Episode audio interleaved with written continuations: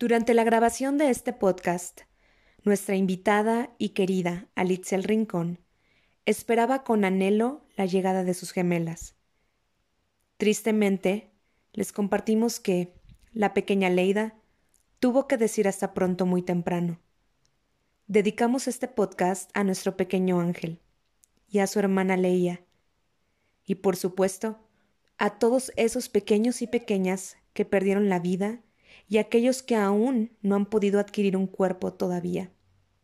A todos ellos y a sus valientes madres, gracias. Con amor, Val y Cari.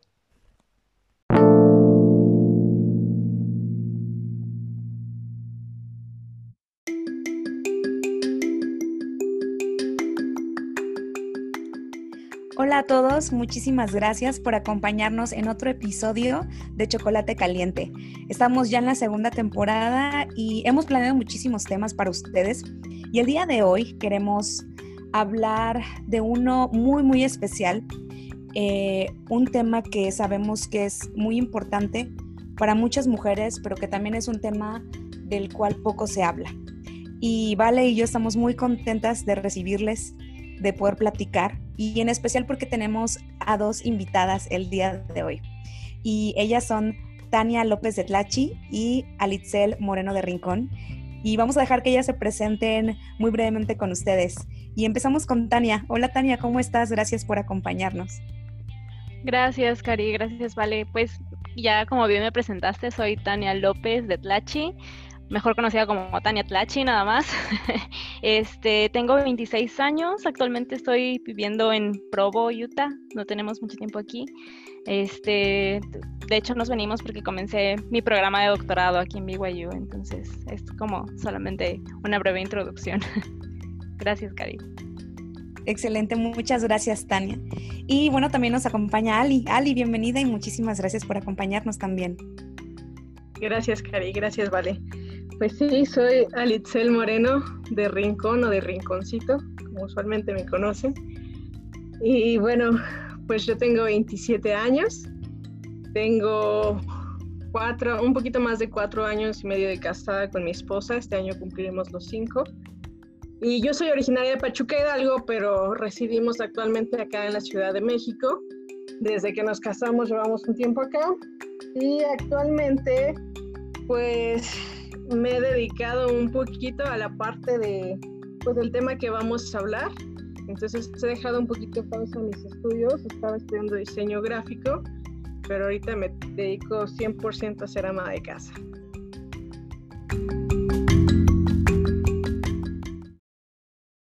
Excelente, Ali, muchas gracias. Y bueno, ya nos contarás un poquito el por qué. Muchas gracias, bienvenidas. Y vale, ¿cómo estás? Muy bien, muy emocionada. Yo creo que había estado esperando este, este tema con, con muchas ansias porque e, en mi experiencia es algo que es necesario hablar y es necesario que, más, más personas lo sepan. Entonces estoy muy bien y muy emocionada. Excelente, vale, muchas gracias. Y bueno, chicos, antes de, empezar, eh, el día de hoy vamos a hablar, eh, creo que ya le puso mucha emoción, ¿verdad? Y no he dicho todavía de qué. Pero el día de hoy vamos a hablar acerca de la infertilidad, un tema que, que más de, de las mujeres que creemos lo han vivido, lo han experimentado y como mencioné hace unos minutos, un tema del cual creo, creemos, poco se habla. Entonces, eh, queremos eh, recordarles, mencionarles que todo lo que, ah, perdón, hablaremos aquí en este podcast representa meramente nuestra opinión de las cuatro personas que estamos aquí, Tania, Ali, Valeria y una servidora. No representa la opinión ni la postura ni la doctrina de la Iglesia de Jesucristo de los Santos de los Últimos Días. Tal vez se van a tomar algunos extractos, tal vez de algunos discursos o escrituras, y se dará la mención eh, debidamente. Y tampoco representa una opinión médica porque la, realidad es que ninguna de las cuatro es médico. Aunque creo que estas chicas maravillosas, estas chicas ejemplares, eh, a las cuales tengo eh, pues la bendición de conocer y con las que he convivido en diferentes etapas de mi vida, son mujeres extraordinarias y que seguramente están pues bastante informadas eh, porque han vivido este tema muy de cerca. Seguramente lo que ellas nos dirán eh, será muy acertado y cercano a, una opinión médica, sin embargo no lo es por el hecho de no tener un título médico, ¿está bien? Entonces queríamos que, que esto pudiera quedar muy claro. Y pues bueno, vamos a darle y vamos a empezar primeramente sabiendo y hablando un poquito de qué es la infertilidad. Así es.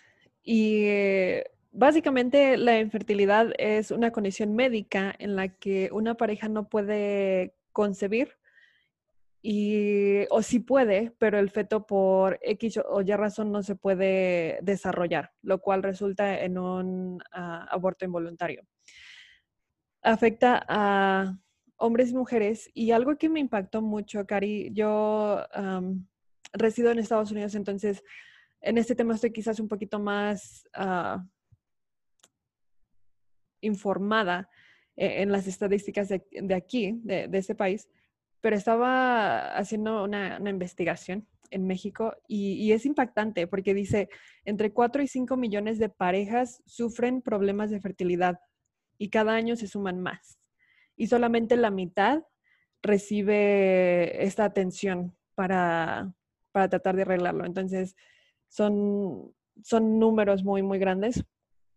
Ah, y a pesar de que son números grandes, no, no lo escuchamos tan seguido, ¿no? Eh, es algo como, es como un secreto a voces, tristemente. Pero usualmente es después de un año que cuando una pareja trata de, de concebir y esto no sucede, que ya se empieza a buscar esta ayuda médica. Y es muy difícil que tú sepas o que haya señales de que tienes algún problema con infertilidad porque es, es casi invisible. Es a menos que tú de chiquito o de joven hayas tenido algunos eh, estudios médicos por alguna razón y que te hayan dicho no vas a poder tener hijos, ¿no? y, y eso es como súper raro. Entonces tú te vas enterando de esto ya cuando estás pies y cabeza metida en, el asunto, ¿no? Entonces, a muy grandes rasgos, esto es la infertilidad. Y como ya bien lo mencionó Karime, tenemos a, estas mujeres maravillosas que por alguna razón han pasado por esta circunstancia y, y, yo me incluyo. Y quisiera compartir muy brevemente cuál ha sido mi experiencia. Yo tengo Ay, ¿cuándo me casé, chicas? Creo que sí, año y medio, ya pasó año y medio eh, desde que me casé y intentamos, empezamos a intentar tener hijos como a los tres meses de que nos casamos.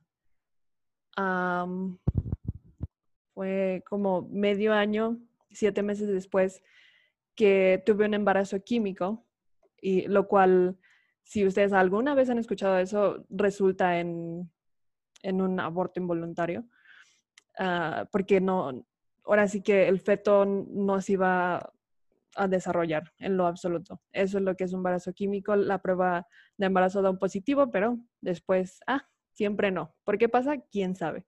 Y esto ya fue siete meses después de haber continuado ah, intentando tener hijos.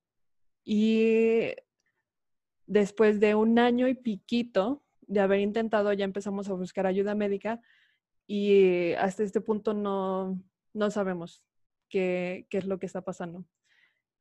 Y ese es, eso es a grandes rasgos otra vez lo que es mi, experiencia.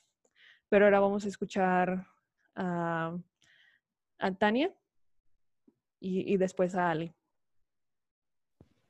Sí, gracias. Pues en mi caso, nosotros llevamos casi cinco años de casados también, como Ali. Este, nosotros nos casamos un 16 de octubre y pues bueno, nosotros ah, comenzamos igual a querer tener hijos poquito después de que nos casamos. Yo estaba en ese tiempo en mis prácticas profesionales en un hospital, yo soy nutrióloga clínica de profesión, entonces estaba en un hospital haciendo mis prácticas y por alguna razón tuvimos que estar eh, viéndonos muy espaciadamente mi esposo y yo para poder terminar este, estas prácticas. Posteriormente me cambié ya a vivir a la Ciudad de México. Nosotros estamos, bueno, mi esposo vivía en la Ciudad de México, yo estaba temporalmente en Puebla, después ya los dos estuvimos en México. Y comencé mi, mi, servicio social, aún no puedo embarazarme, pero muchas personas me decían como es normal, porque durante el primer año es muy normal que los, que los matrimonios no, no puedan este, tener hijos. Entonces, mi esposo y yo empezamos como a empezar a tranquilizarnos. La verdad es que los primeros meses en los que no pasaba nada, ni síntomas, me hacía la prueba casi cada mes y siempre salía negativo y negativo y negativo. Entonces, yo sí me empecé a desesperar un poco, pero todas las personas decían, no, tranquilos, es como es normal. Entonces, él y yo nos tranquilizamos un poco, pero cuando entré al servicio social en el Hospital Juárez, eh, tuve la oportunidad de relacionarme con algunos médicos. Entonces, afortunadamente hubo un, un ginecólogo que me dijo, no te preocupes, mira, aquí en el hospital eh, puedes recibir también atención, entonces yo puedo revisarte, ¿no? O sea, puedo mandarte algunos estudios y saber qué es lo que está pasando. Entonces fue hasta ese momento en el que me hice un ultrasonido, este, me hicieron unos estudios de laboratorio y me dijo, este amigo mío me dijo, mira, pues tienes eh, poliquistosis ovárica, probablemente esa sea la razón por la cual no te puedas embarazar, pero me dijo, la mayoría de las mujeres tiene poliquistosis ovárica, así que no es siempre un impedimento, pero puede ser que en tu caso así sea. Entonces me hizo estudios hormonales, bueno, me mandó a hacer estudios hormonales, todo salía muy bien, solamente eran estos quistes, y me dijo, el tratamiento es hormonal también, me dijo, básicamente son anticonceptivos,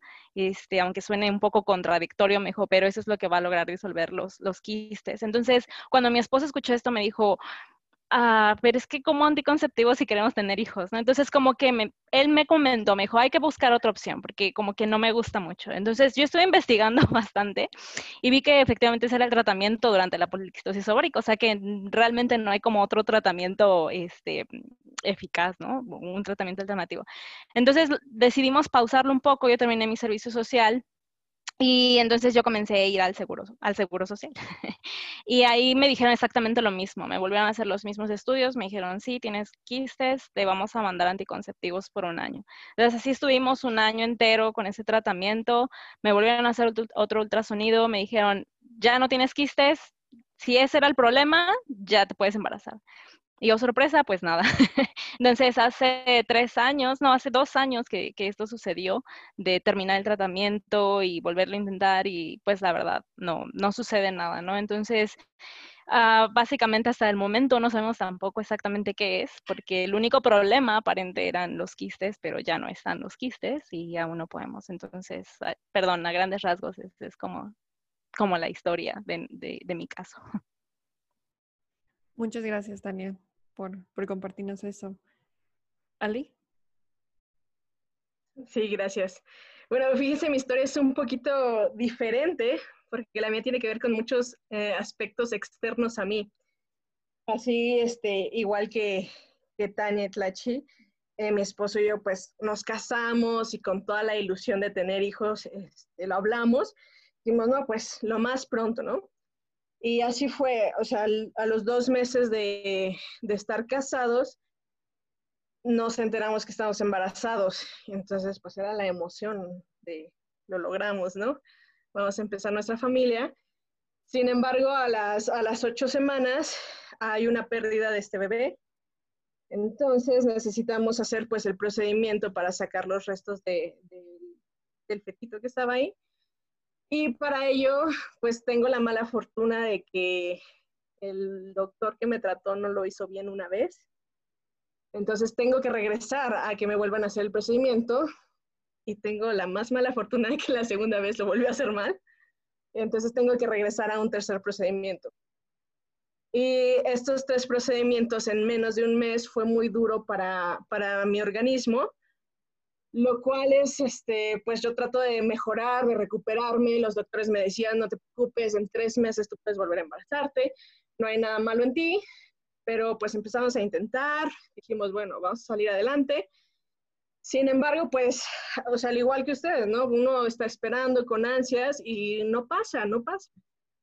Entonces, pues ya necesitamos otro, este, pues otro diagnóstico, ¿no? Ver qué es lo que está pasando y entonces es cuando a mí, pues después de algunas pruebas primero hormonales y después físicas, me diagnostican con síndrome de Asherman, que tiene que ver un poquito más con que mi matriz estaba cerrando debido a que había sido pues muy lastimada en los procedimientos anteriores. empiezo a tratarme por el Asherman, pero para mi mala fortuna encuentro otro doctor que en lugar de ayudarme me perforó la matriz. Entonces, es una historia de terror un poquito ahí. Tengo que recuperarme de eso y ya después de, de que me recupero, de que me cierren la matriz y de que esté bien, empiezo con un procedimiento para abrir la matriz, porque la Sherman hace que se te pegue con unas cicatrices, por así decirlo. Entonces yo necesito un aproximado de 14 cirugías para poder abrir nuevamente mi matriz. Y estoy hablando de un proceso de más de dos años en lo que logré esto. Terminando ya cuando me dicen, no tienes Asherman, empezamos nuevamente a intentarlo. Eh, empezamos con hormonas, con este, un procedimiento coito programado, varios intentos y no funciona, entonces pues ya de plano nos dicen, ¿saben qué? Tu caso es un poquito difícil, entonces el in vitro es tu, opción más viable. Y así fue como mi esposo, ¿no? Este, pues reuniendo valor, reuniendo dinero sobre todo, dijimos, bueno, pues vamos a hacer todo lo que no esté en nuestras manos. Él y yo llevamos dos intentos de in vitro y en este segundo intento, pues por fin nos ha funcionado. Entonces ahorita estamos esperando a nuestras dos nenas.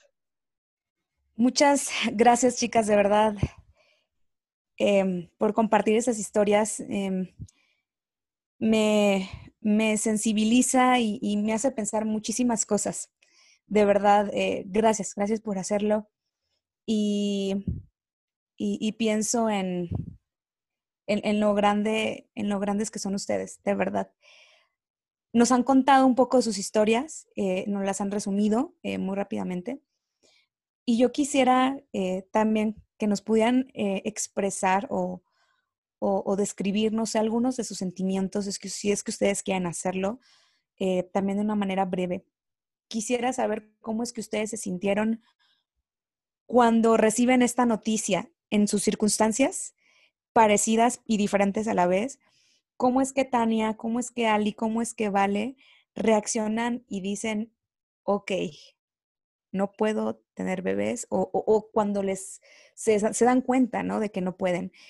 Y también si ustedes gustan compartirlo, me gustaría también incluso saber cómo reaccionaron o qué sintieron sus esposos.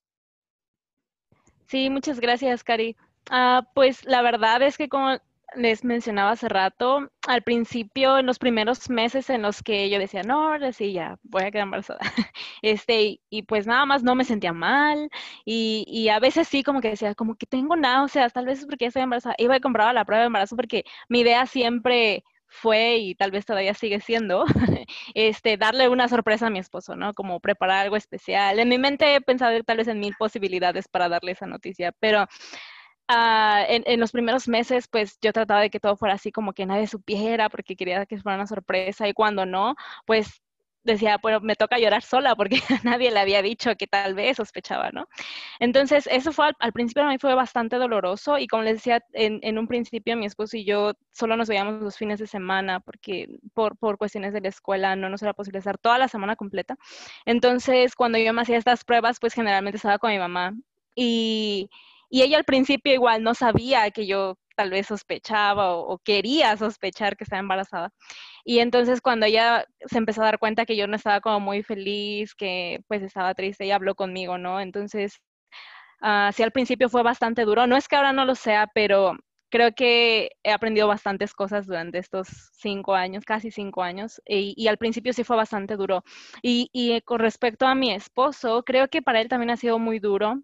Y me atrevería a decir que para él ha sido todavía más duro, más duro y más difícil. No sé exactamente el caso, por ejemplo, de Vale, de, de Ali, pero eh, yo pienso que tal vez para los hombres el hecho de de saber que su esposa está embarazada y que ellos tal vez no pueden sentir todo lo que una mujer siente, yo tampoco lo he sentido, pero todo eso que una mujer siente para ellos es como saber que su esposa está embarazada, es algo sumamente especial y totalmente diferente. O sea, es una misma emoción porque es un matrimonio, pero es una emoción diferente. Entonces, para él, saber que al principio yo no podía quedar embarazada era muy difícil y, y pasó de ser algo muy triste a pasar a una fase de culpabilidad después de decir, es que quizá no eres tú, quizás soy yo, y, quizás es por mi culpa, y qué tal que tú ya pudieras ser madre, y, si no te hubieras casado conmigo, o sea, no en forma de reproche, ¿no? Sino en forma de, de, sentirse culpable. Hemos pasado por diferentes facetas, ¿no? Y una de las facetas que mi esposo pasó por mucho tiempo es esta de culpabilidad, de decir, tal vez soy yo, tal vez soy yo y no eres tú porque tú ya te viste. Entonces, creo que es, como dije, es una misma emoción, pero eh, diferentes circunstancias es lo mismo en ese aspecto del dolor, ¿no? Es un mismo dolor, pero, pero las cosas que sienten son diferentes porque somos, o sea, un hombre, una mujer que tiene características especiales que se complementan, pero que al final son únicas. Entonces, creo que mm, de mi esposo yo podría decir eso hasta la fecha, creo que todavía él le cuesta mucho hablar de este tema, lo habla con mucha sinceridad y a mí me gusta mucho escucharlo hablar cuando, cuando se trata de, compartir nuestras experiencias porque él lo hace de una manera muy sincera y aunque yo sé que todavía le duele bastante, él ha aprendido como a hablarlo ya de una forma del, de, ¿cómo decirlo?, de un, entendimiento distinto después de estos cinco años. Entonces, creo que definitivamente ellos también sufren demasiado y sufren de una manera que aunque podemos verla y podemos escucharlos, tal vez no lo sabemos exactamente como mujeres, porque es algo diferente para ellos. Sí, es cierto. Y en verdad, eh, me encanta eso que dices, ¿no? Si bien a lo mejor el dolor llega a ser compartido o, en el mismo nivel de dolor, seguimos siendo de naturaleza divina distinta, ¿no? Entonces, por ende, las circunstancias tal vez cambian un poquito, ¿no? Gracias, Tania, por compartirlo y también tengo el, la bendición y el gozo de conocer a tu esposo, al igual que Ali. Me falta el, el Jacob nada más. El de la Vale. el de Vale, pero estoy segura que por tenerla al lado sé que es un gran hombre. Pero muchas gracias, Tania. Ali, ¿te gustaría compartir? Sí, pues la verdad es que sí comparto muchos sentimientos con, con Tania. La verdad es que, fíjate, con mi esposo y conmigo fue un poquito diferente la reacción, yo pienso, porque pues todo siempre creces desde niña diciéndote, pues tu naturaleza divina y tiene que ver mucho con la maternidad, ¿no? Y la verdad es que a mí el punto cuando me dijeron, perdiste tu hijo y no solamente lo perdiste, sino que ahora ya no vas a poder volver a tener hijos muy probablemente, para mí yo creo que fue la peor noticia que pude haber recibido. O sea, fue un shock muy grande. apenas estoy lidiando con el dolor de una pérdida y luego me dices que pues tal vez nunca voy a poder tener un hijo, ¿no? Entonces, la verdad para mí el sentimiento fue ese, fue de, de sentirme que perdí muchas cosas en menos de un año, ¿no? En un instante y no por mi culpa, ¿no? Sino, como les decía, por cosas externas a mí. Y a mí, o sea, de esa manera fue lo que más me afectó, pero yo veía a mi esposo, por ejemplo, y él, yo como que tenía mucho coraje con el doctor, con todos los que me habían tratado, porque él sentía la impotencia, ¿no? De que él no podía hacer nada. Eh, cuando me perforaron el útero, la verdad no sabíamos la magnitud de qué tan grave había sido, pero los doctores me dijeron, o sea, de verdad no sabemos por qué estás viva. Literal, no sabemos cómo aguantaste tanto tiempo así. Entonces, como que eso fue un shock también para él de decir, expuse a mi esposa por, eh, por buscar, ¿no? Por este deseo tan grande que teníamos. Entonces, como que él empezó a, a decir, ya no, no, no quiero este, hacer nada, no quiero lastimarte, como les dije, fue un proceso de aproximadamente 14 cirugías para que yo pudiera tener mi útero listo, preparado, y pues él me veía no sufrir, salir de cada consulta a llorar. Eran, algunas fueron en quirófano, otras fueron ambulatorias, entonces pues era sin anestesia y pues uno se hace la fuerte con el doctor, pero saliendo pues la verdad te destrozas, ¿no? Entonces el ver mi esposo todas esas reacciones en mí, pues él queda así como devastado de con esa impotencia, yo no puedo hacer nada, yo quiero ocupar tu lugar, si yo pudiera, lo haría, lo haría sin duda, ¿no? Y, la verdad mi actitud fue más de, de, ser fuerte, ¿no? O sea, sí lloraba y cosas así, pero yo decía, no vale la pena, o sea, lo voy a hacer y lo voy a hacer porque es por un bien mayor, ¿no? O sea, yo me sentía más, pero sí, y él estaba del otro lado, ¿no? Como de, yo ya no quiero que te hagan nada, ya no te toquen, ya, este, mira, si así tenemos que ser felices, lo, lo haremos, ¿no? Entonces sí llegó un punto incluso en el que hubo un desacuerdo de si continuamos, si no continuar. Y, y es súper importante, o sea, el, el, hablar esas cosas, porque sí, nuestros sentimientos no, no, son, no son similares a veces y sobre todo yo lo veía en la parte de, de protegerme a mí como su esposa, de no verme sufrir, de, de evitarme, ¿no? O sea, todo ese dolor. Y fue, fue un proceso, ¿no? En el que con el tiempo fuimos sanando, fuimos hablando y al final y al cabo los dos llegamos, ¿no? Hacia el mismo punto de qué es lo que queremos lograr, qué vamos a hacer y también darnos cuenta, ¿no? Si valía la pena para ambos seguir eh, con estos procesos o de plano ya decir hasta aquí, ¿no? Pero sí es muy importante, la verdad, esto de, de, la pareja. Eh, Jorge es muy sensible él, entonces él como que, yo siento que le pegó un poquito más esta parte, pero pues juntos lo, lo sacamos adelante, ¿no? Muchas gracias, Ali. Y, y sí, de verdad, eh, eh, me encanta ver, ahorita vamos a escuchar a Vale, y me encanta ver cómo es que, que cada uno con su esencia, cada uno con su individualidad, ¿no? Eh, pueden tomar este caso que es tan general, pero particular a la vez, y es tan diferente aún cuando tenemos el Evangelio, ¿no? Que digo, creo que el dolor es el, común denominador en esta parte, ¿no? Pero eh, me impresiona, me impresiona cómo es que creo que algo que han mencionado es el, estar de acuerdo, el poder compartir y el poder juntos decidir qué hacer y apoyarse mutuamente. Vale. Yo, pues ahora sí que lo que han dicho Tania y, y Ali también, hay algunas cosas que es lo mismo, ¿no? Pero creo que quizás mi circunstancia es un poquito diferente todavía porque no ha pasado tanto tiempo. Y bueno, para responder la pregunta, ¿qué pasó cuando supiste como que no podías? Fue, fue un poco raro porque mi esposo tiene varios hermanos. Uno de ellos, eh, su esposa, tuvo cinco, cinco abortos, cinco legrados. No, no fue porque ella quiso, no fueron abortos espontáneos y, no sabían por qué, no sabían por qué. Entonces, al final lo tuvieron, bueno, le hicieron exámenes a él y resultó que era él. Eh, él era el, el, no el problema, porque no es bueno decir como tú eres el problema, yo soy el problema, eso jamás, jamás es bueno decir.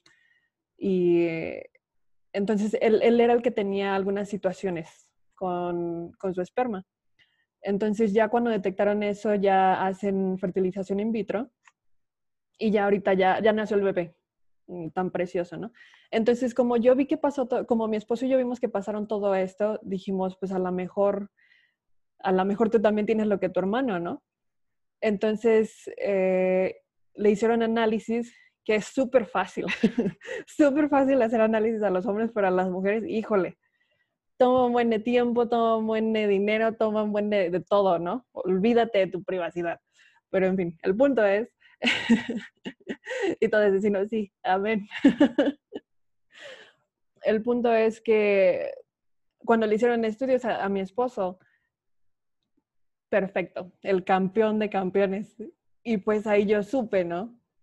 para él fue como de, ah, ok, está bien. Pero para mí fue un indicativo de, pues tú eres la del problema.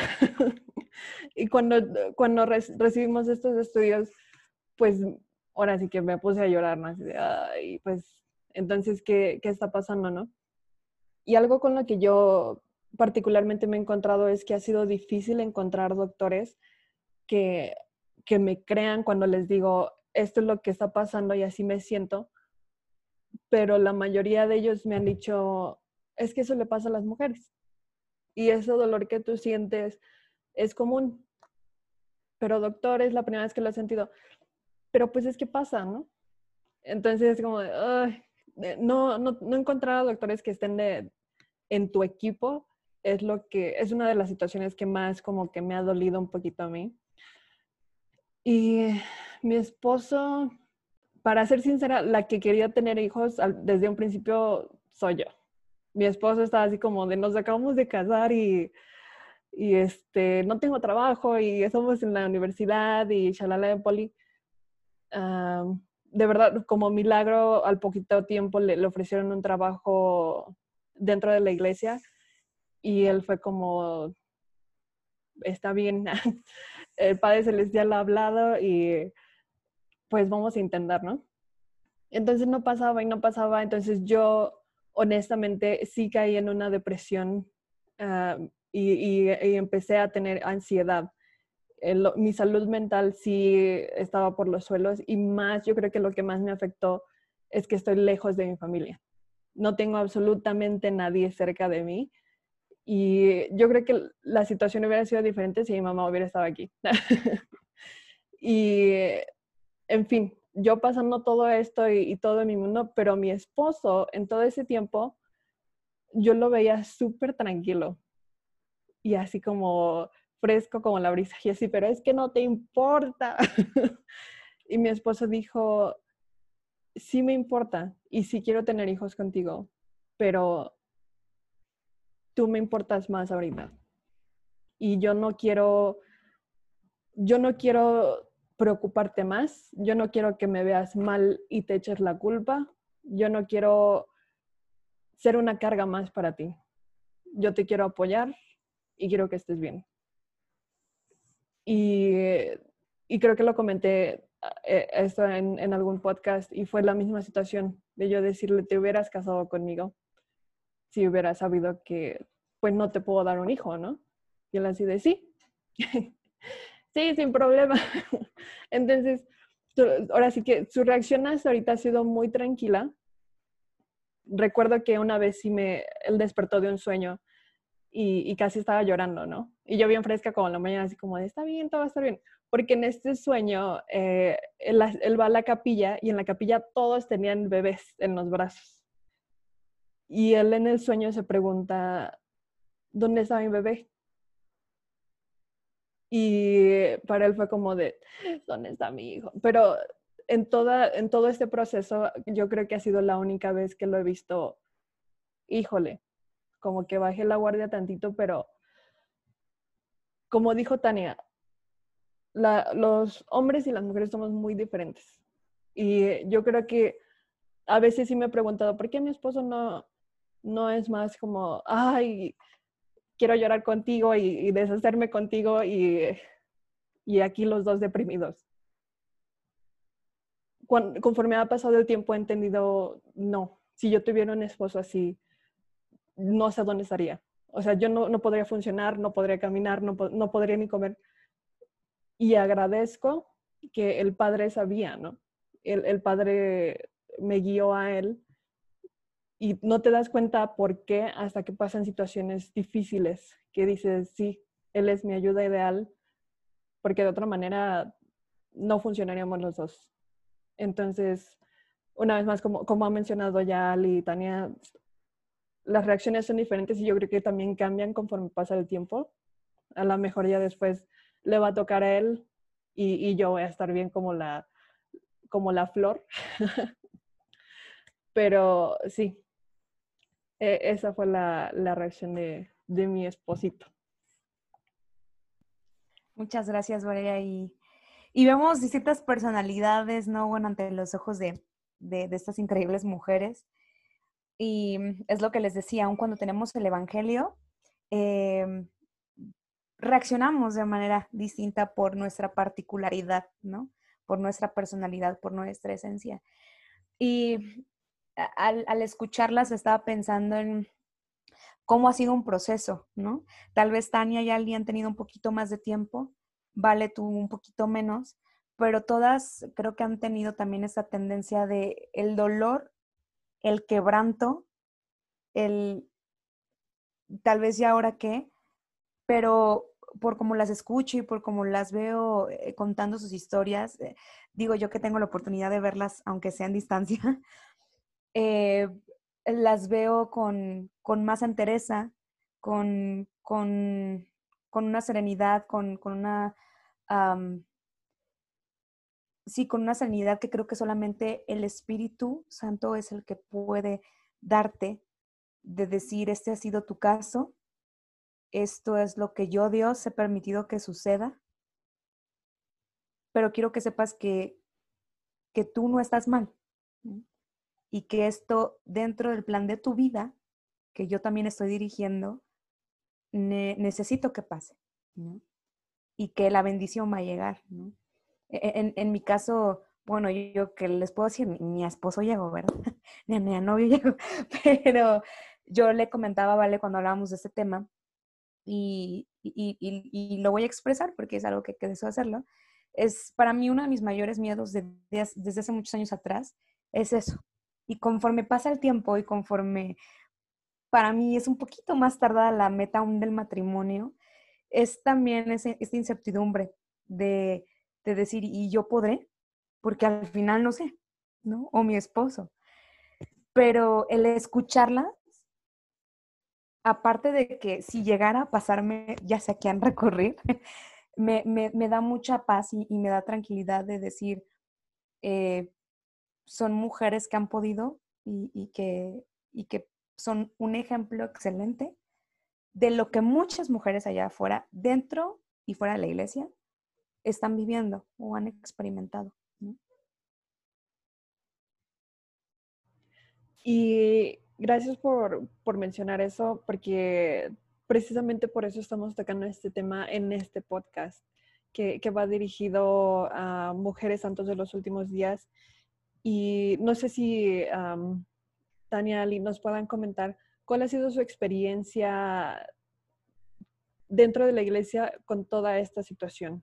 Quizás algún comentario, algún algún evento, algo que les, les ha marcado para, para bien o para mal. Yo creo que al final de cuentas, yo creo que cualquier experiencia buena o mala te marca para bien porque te hace crecer, pero sí, ¿cuál ha sido su experiencia dentro de la iglesia con toda esta situación?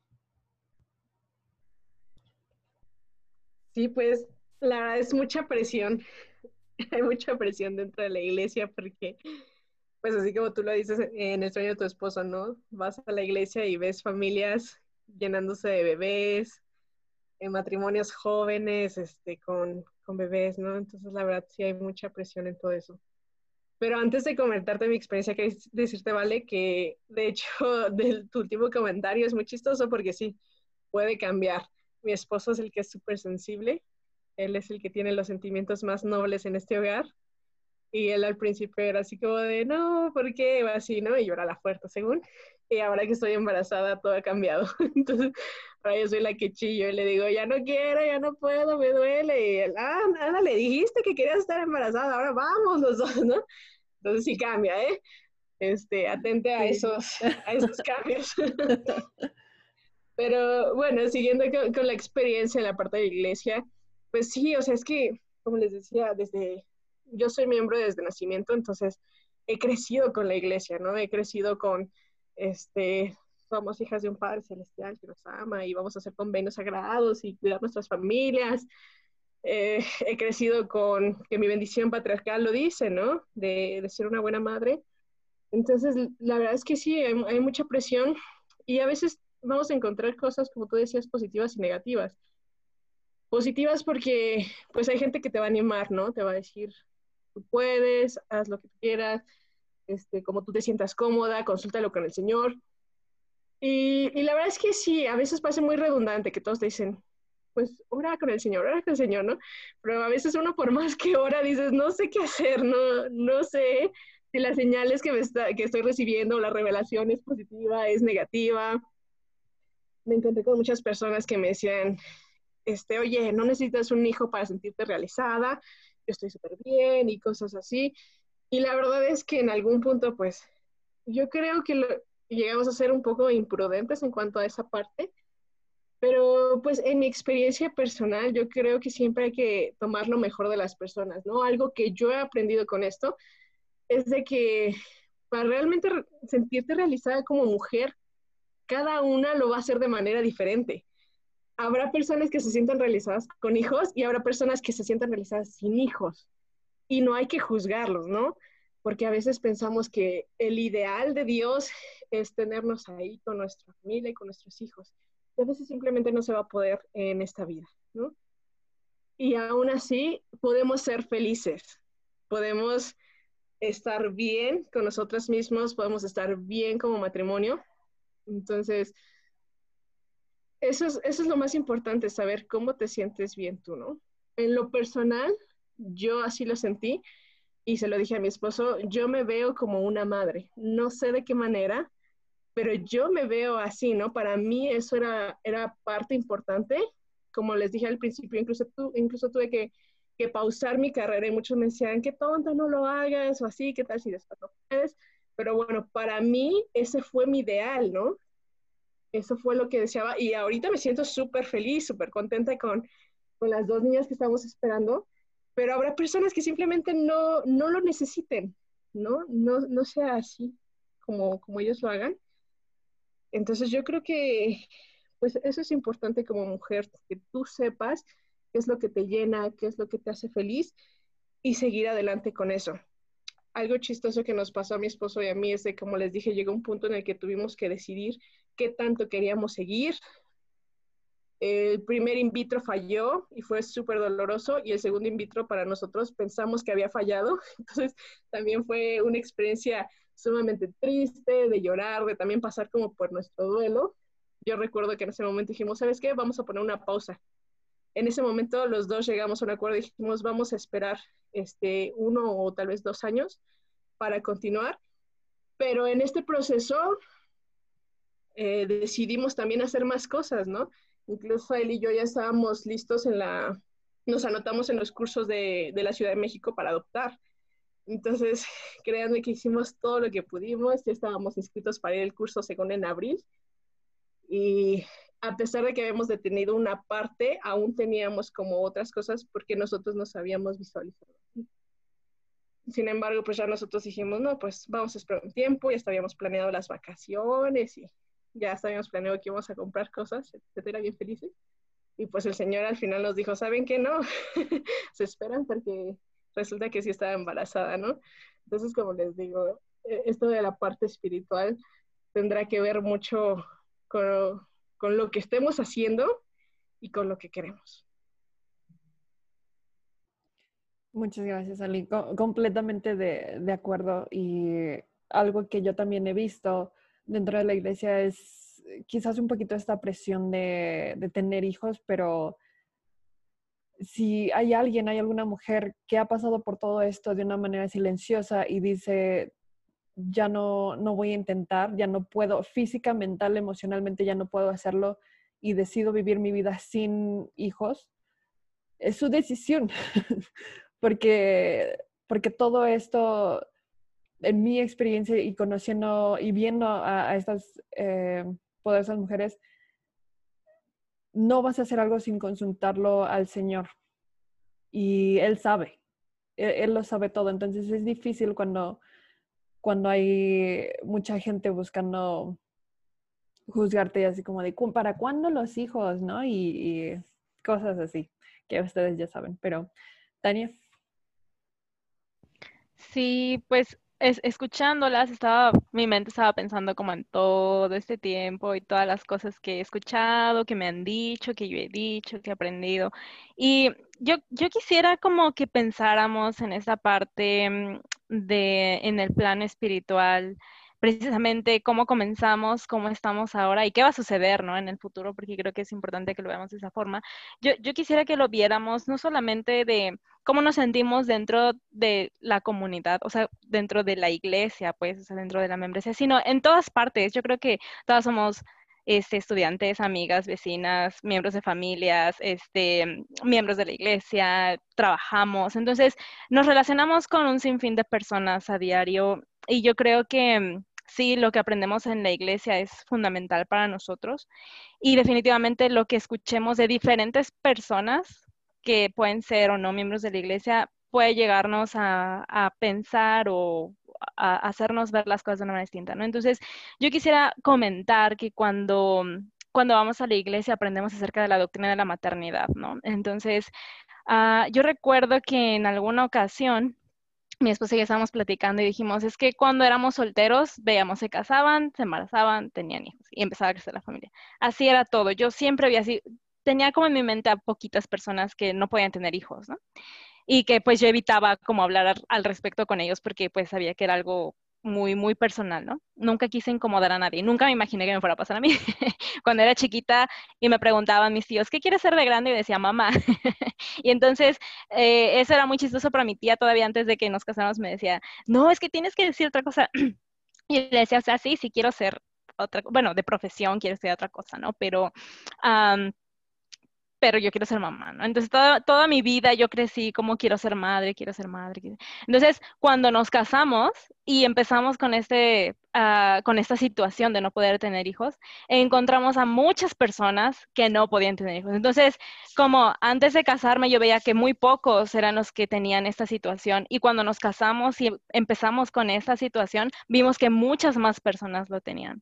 Entonces, creo que cuando nos toca estar en una situación así, hablando ahorita nada más de la infertilidad, pero hay muchas otras situaciones que llegan a pasar que creemos que son fuera de lo común, nos damos cuenta que no estamos solos, ¿no? Que no somos los únicos que pasamos por esto, que son circunstancias distintas dependiendo de nuestra vida, de nuestras familias, de nuestros deseos, etcétera, pero al final es lo mismo, ¿no? En este caso, la infertilidad, no, no poder tener hijos. Entonces, nos damos cuenta que no estamos solos y que aunque sí a veces recibimos comentarios que tal vez no nos ayudan mucho de diferentes personas, pero también podemos tener bastante ayuda emocional principalmente de las personas que están pasándolo, ¿no? Entonces, pienso que podemos verlo también de esa manera, ¿no? Entonces, creo que mi esposo y yo hemos sido bastante fortalecidos de estas personas que han pasado por una situación similar y que nos han dicho, mira, sí, muchas personas te van a decir esto, tú te puedes sentir así, seguramente te van a pedir eso, y, y nos empiezan a dar consejos y entonces nos empezamos a sentir apoyados, porque creo que, como ustedes ya lo han dicho, hay bastantes comentarios que no ayudan o preguntas, ¿no? Que no ayudan mucho, pero también hay muchos comentarios que sí ayudan. Entonces, algo que a mi esposo a mí nos ayudó, nos ha ayudado bastante es relacionarnos con personas que sabemos que han pasado por una, por una situación similar. Y entonces nos sentimos en confianza de hacer tal vez con su permiso, obviamente, preguntas un poco más tal vez personales para saber nosotros cómo, cómo podemos sobrellevar esta situación. O sea, no quiere decir que nos basamos en lo que las personas nos dicen, como si hagan esto, nosotros lo hacemos, pero al menos a mi esposa y a mí nos gusta preguntar y pedir consejos sobre qué hacer en algunas situaciones, ¿no? Entonces, creo que eso nos ha ayudado bastante a ver de manera distinta esa parte de la maternidad, porque definitivamente es parte de la maternidad, ¿no? Y, y yo uh, quisiera que todas las mujeres que están escuchando, o las parejas que están escuchando este, este podcast, puedan leer un mensaje que viene eh, eh, en, una, en una de las leonas que se llama No somos todas madres y es por la hermana L. Entonces, creo que este mensaje a mí me ayudó bastante en una ocasión en la que tenía que completar un ensayo de Pathway y tenía que ser sobre un tema que nos gustara mucho. Entonces, yo elegí este de la maternidad precisamente. Y cuando leí ese mensaje, lloré mucho porque sentí que realmente el Señor sabía y conocía mi situación y que Él estaba al tanto del sufrimiento que estaba experimentando en ese momento. Entonces, ah, no voy a leer obviamente todo el discurso, pero ah, escogí como algunos fragmentos que me gustaría compartir. Y en, lo, primero que, que esta hermana menciona es... Aunque solemos equiparar exclusivamente la maternidad con el tener hijos, según lo emplea el Señor, la palabra madre tiene diversos significados. Y entonces su, su mensaje se basa en eso, en que muchas mujeres tal vez no tendremos esa oportunidad de ser madres aquí, o tal vez sí, más adelante, pero definitivamente todas somos madres en diferentes, uh, pues sí, en diferentes significados. Entonces este es el mensaje principal de, de, esta hermana. Yo quisiera invitarlas a que pudieran leerlo también, porque creo que es muy importante que sepamos que somos madres todas, aun cuando no tengamos hijos ahorita. Eh, todas somos madres en diferentes sentidos.